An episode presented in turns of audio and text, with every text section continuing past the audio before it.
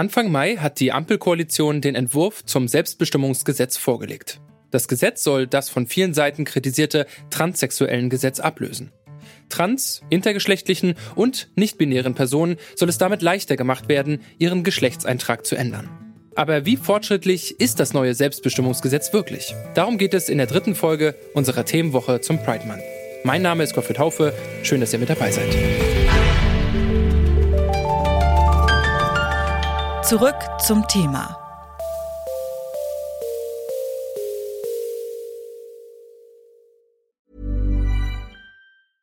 Bitte widmet eure Aufmerksamkeit unserem Werbepartner. Die Suche nach geeigneten Mitarbeitenden kann viel Zeit in Anspruch nehmen, muss sie aber nicht unbedingt, denn man kann sich helfen lassen. Zum Beispiel mit den Premium-Stellenanzeigen von Indeed, denn damit wird eure Stellenanzeige in der Suche sichtbarer und Bewerberinnen und Bewerber werden schneller auf euch aufmerksam. Indeed schenkt euch jetzt 75 Euro Startguthaben für eure Premium-Stellenanzeigen. Klickt dazu auf den Link in den Show Notes. Es gelten die AGB.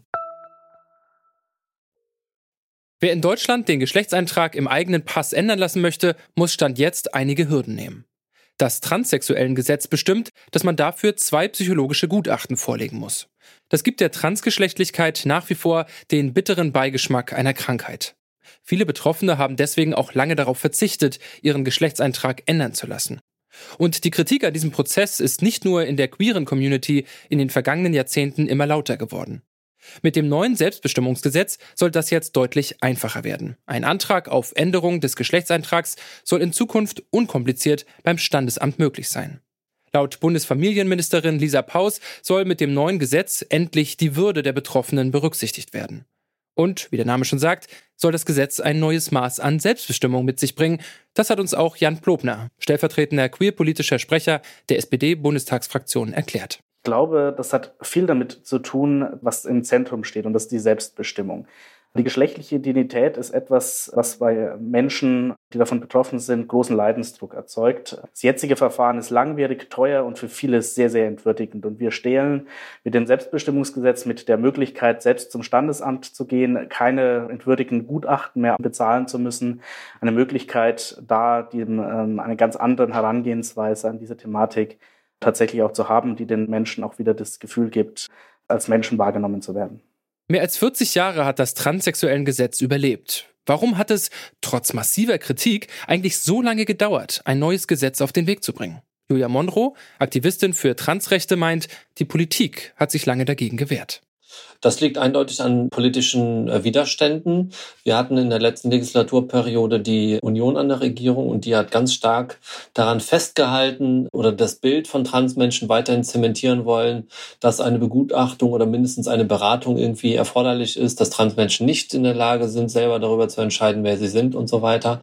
Und das war natürlich, als die neue Bundesregierung, äh, die Ampelkoalition sich da zusammengetan hat, das war ein Riesenfeiertag, dass die Union jetzt da keine große Einflussnahme mehr hat und wir auf ein Selbstbestimmungsgesetz gehofft haben. Das lag eindeutig daran, dass äh, politische Kräfte etwas dagegen hatten, dass Transmenschen selbstbestimmt leben dürfen. Kritik am Entwurf für das Selbstbestimmungsgesetz kommt vor allem von Seiten der Union und der AfD.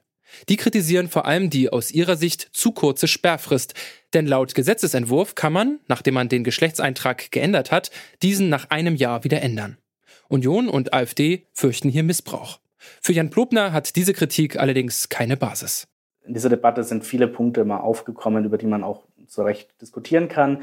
Ich glaube aber, über diesen zentralen Punkt sollte man das nicht tun man muss sich das in der Praxis vorstellen, was mit einem, diese Sorge, dass man jetzt jedes Jahr sein Geschlecht ändert und dann auch dadurch irgendwelche Missbräuche betrieben werden, ist für mich nicht auf einer fundierten Basis. Mit einem standesamtlichen Personenstandseintrag, Wechsel des Personenstandsantrags bezüglich des Geschlechtes geht ja vieles einher. Man bekommt neue Passunterlagen, man wird automatisch bei Versicherungen umgemeldet und dergleichen mehr. Ich glaube, die meisten von uns haben eine ganz natürliche, es ist ganz natürlich, dass man solche ähm, behördlichen Vorgänge nicht allzu oft in seinem Leben erleben möchte. Umso mehr ist es, glaube ich, wichtig, dass man da auch ganz klar sagt, das ist, der Missbrauch wird in der Realität selten äh, bis nie vorfinden und wir sollten Gesetze nicht auf Grundlage möglicher, vielleicht irgendwie in der passierende Einzelfälle diskutieren und auf dessen, was für die Betroffenen richtig und sinnvoll ist und gleichzeitig, wenn es der Gesellschaft nicht schadet, das auch so hinnehmen und akzeptieren. Ich glaube, die meisten Leute davon werden von diesem Gesetz nie betroffen sein und das ist auch okay so.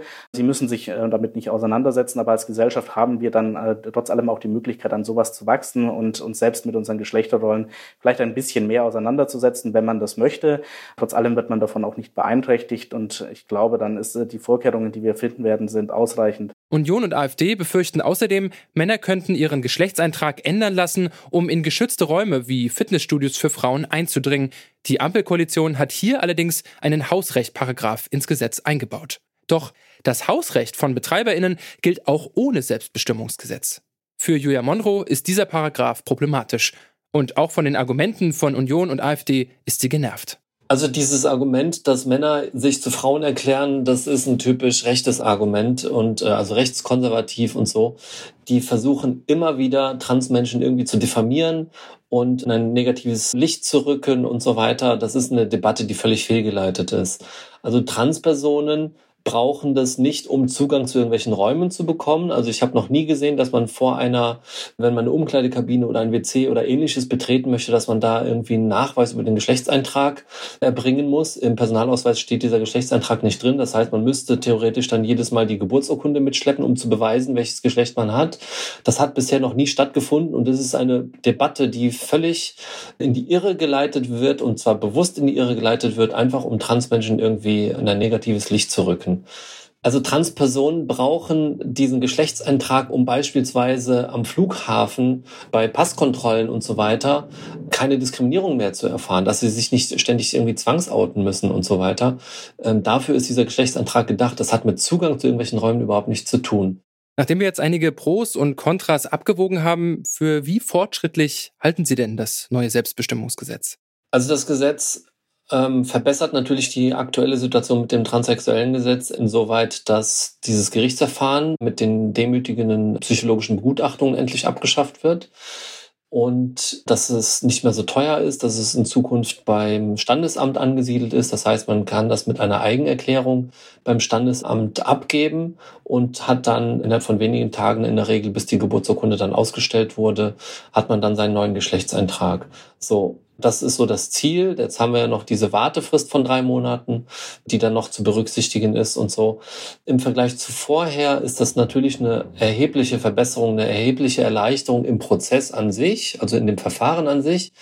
Was ich bis jetzt immer noch als verbesserungswürdig sehe, ist, also erstmal wurde uns ein äh, Entschädigungsfonds versprochen, der bis heute oder der in diesem Gesetz gar keine ähm, Berücksichtigung findet. Dieser Entschädigungsfonds ist im Koalitionsvertrag verankert. Das ist bei dem Eckpunktepapier im letzten Jahr vorgestellt worden, aber hat in dem Gesetzesentwurf selber keinerlei Berücksichtigung gefunden. Das kritisiere ich sehr scharf und natürlich die Fristen, die dort immer noch drin sind und dieser Hausrechtsparagraf, der gehört komplett weg. Der zeichnet ein Bild über Transmenschen, also es sendet eine ganz fatale Botschaft in die Gesellschaft, wie Transmenschen wahrzunehmen sind und er öffnet Tür und Tor für weitere Diskriminierung. Also es findet überhaupt gar kein Nachteilsausgleich statt, der Transmenschen inkludiert, sondern er zementiert einfach nur bisherige Diskriminierungen.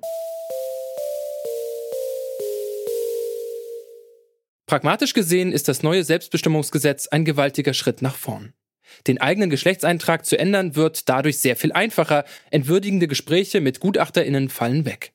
Dennoch fordern TransaktivistInnen wie Julia Monroe weitere Schritte wie Entschädigung und die Abschaffung des Hausrechtsparagraphen hin zur völligen sozialen und politischen Akzeptanz der queeren Community in Deutschland.